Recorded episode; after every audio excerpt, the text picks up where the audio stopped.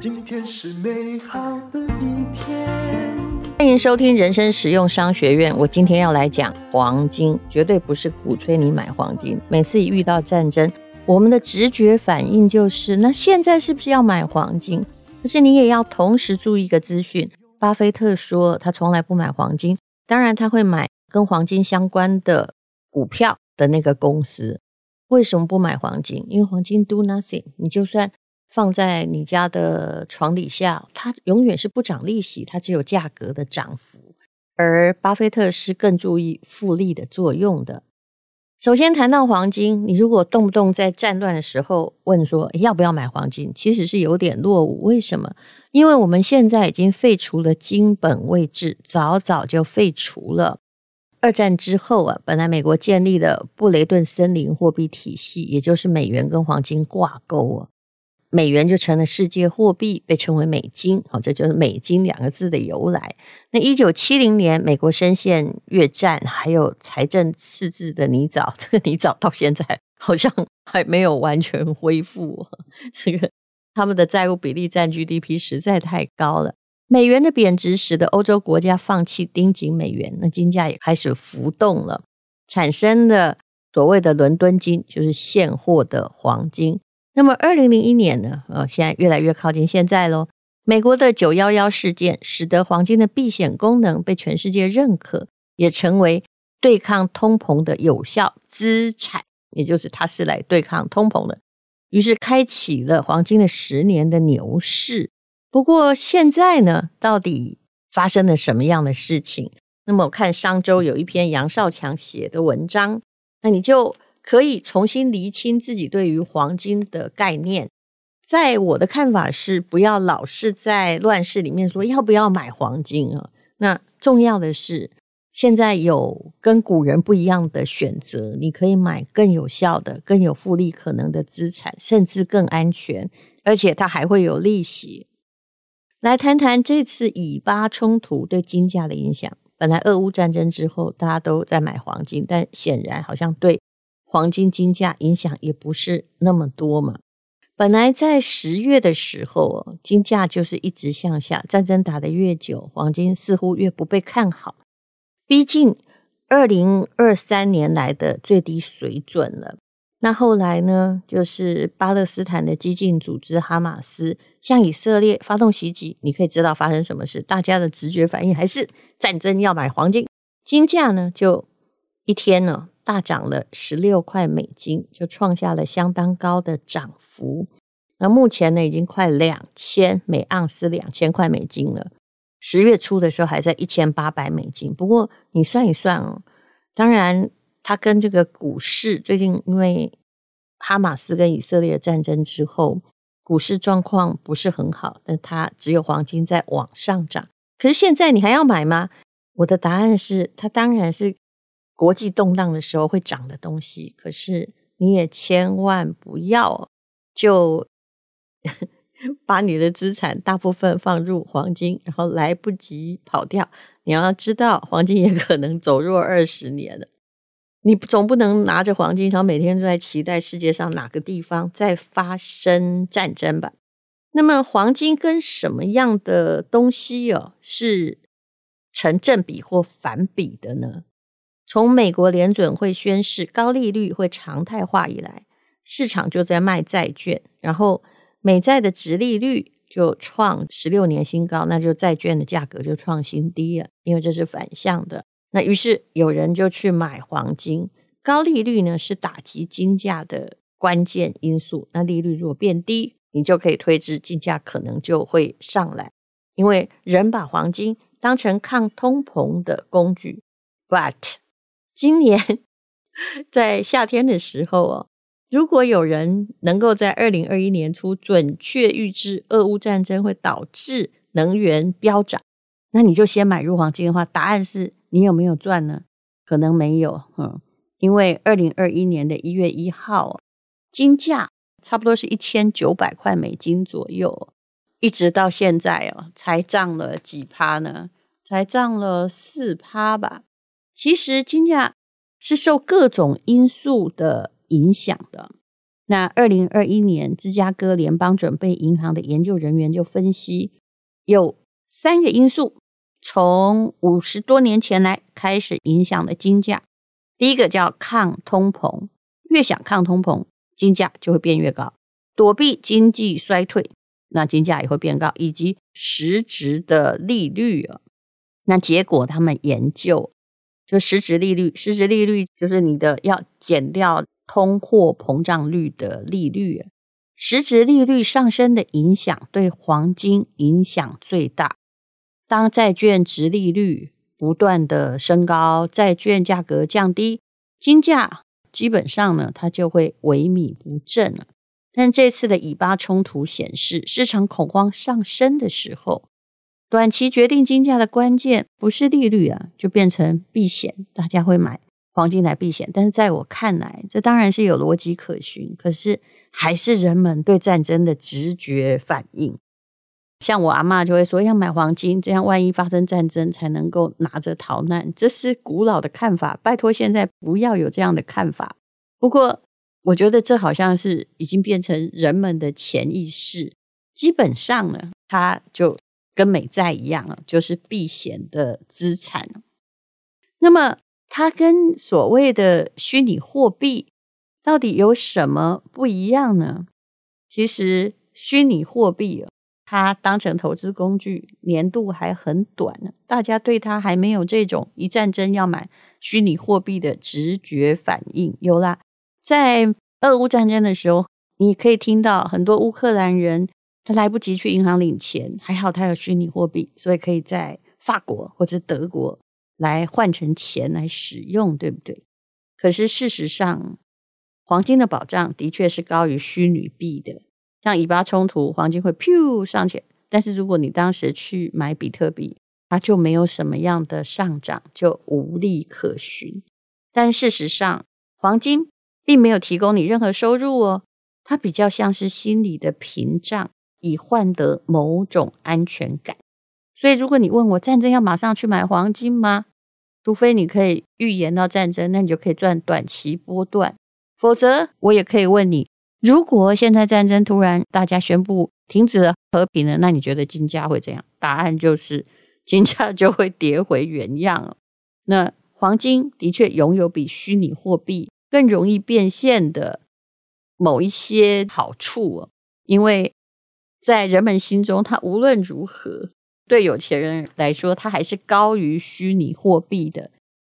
不过，你现在还想要用黄金赚到了什么巨量的财富？真的不可能。你觉得黄金像今年还涨个十趴，也已经很了不起了吧？难道你觉得现在金价还可以因为什么战争突然变加倍吗？当然不可能。但是股票要加倍。所需要的时间，至少它会随着经济发展而成长，不会像黄金需要的时间那么的长，而且还遥遥无期。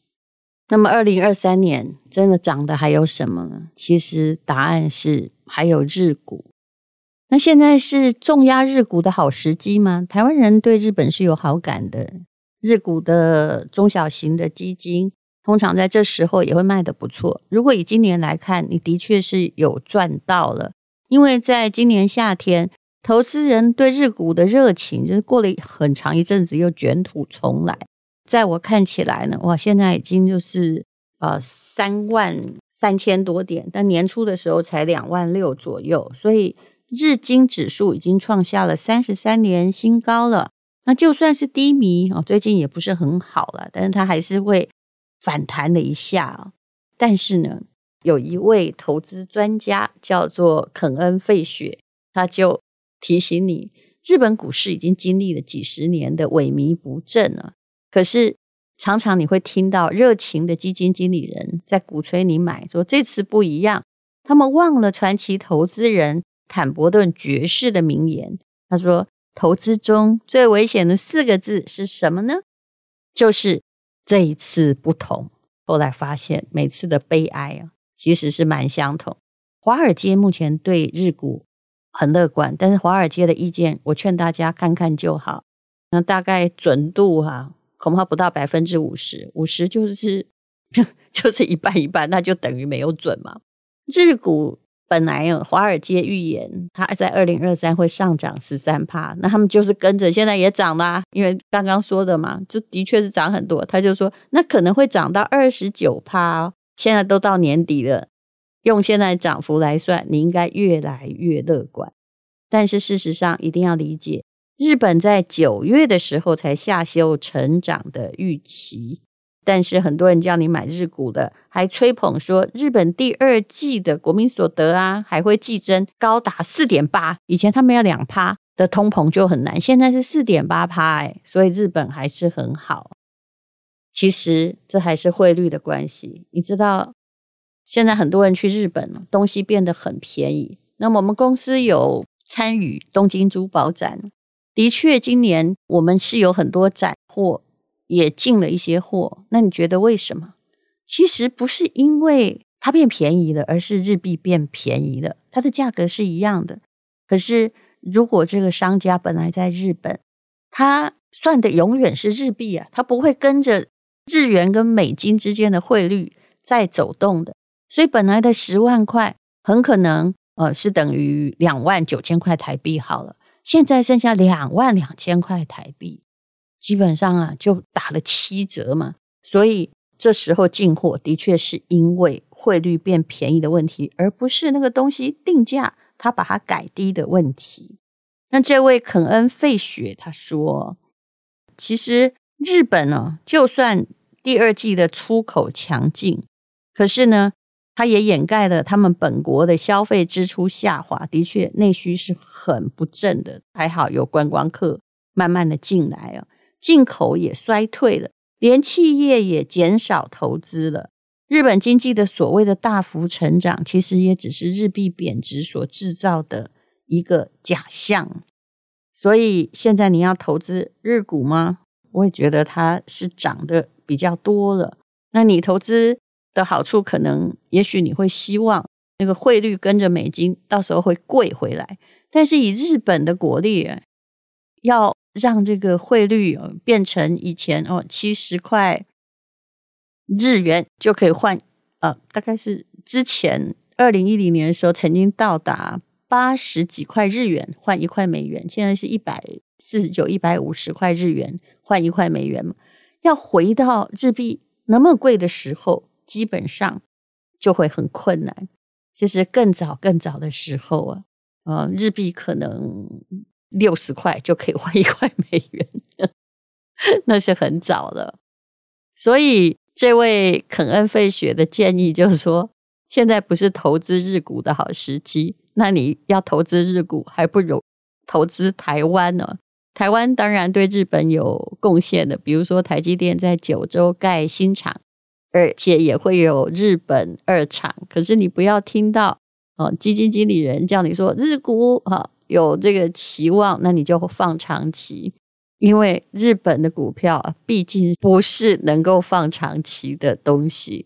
谢谢你收听人生实用商学院，今天我们讲的是黄金跟日股。今天是勇敢的一天，没有什么能够将我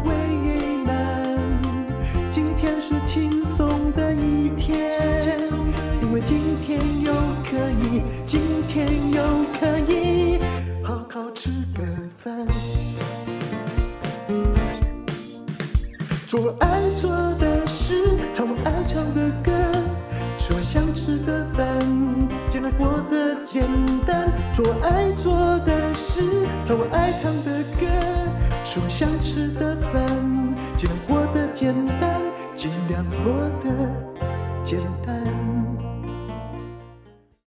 这是广告，我跟陈崇明老师一起录制的课程，让你认识 ETF，用 ETF 滚出千万退休金。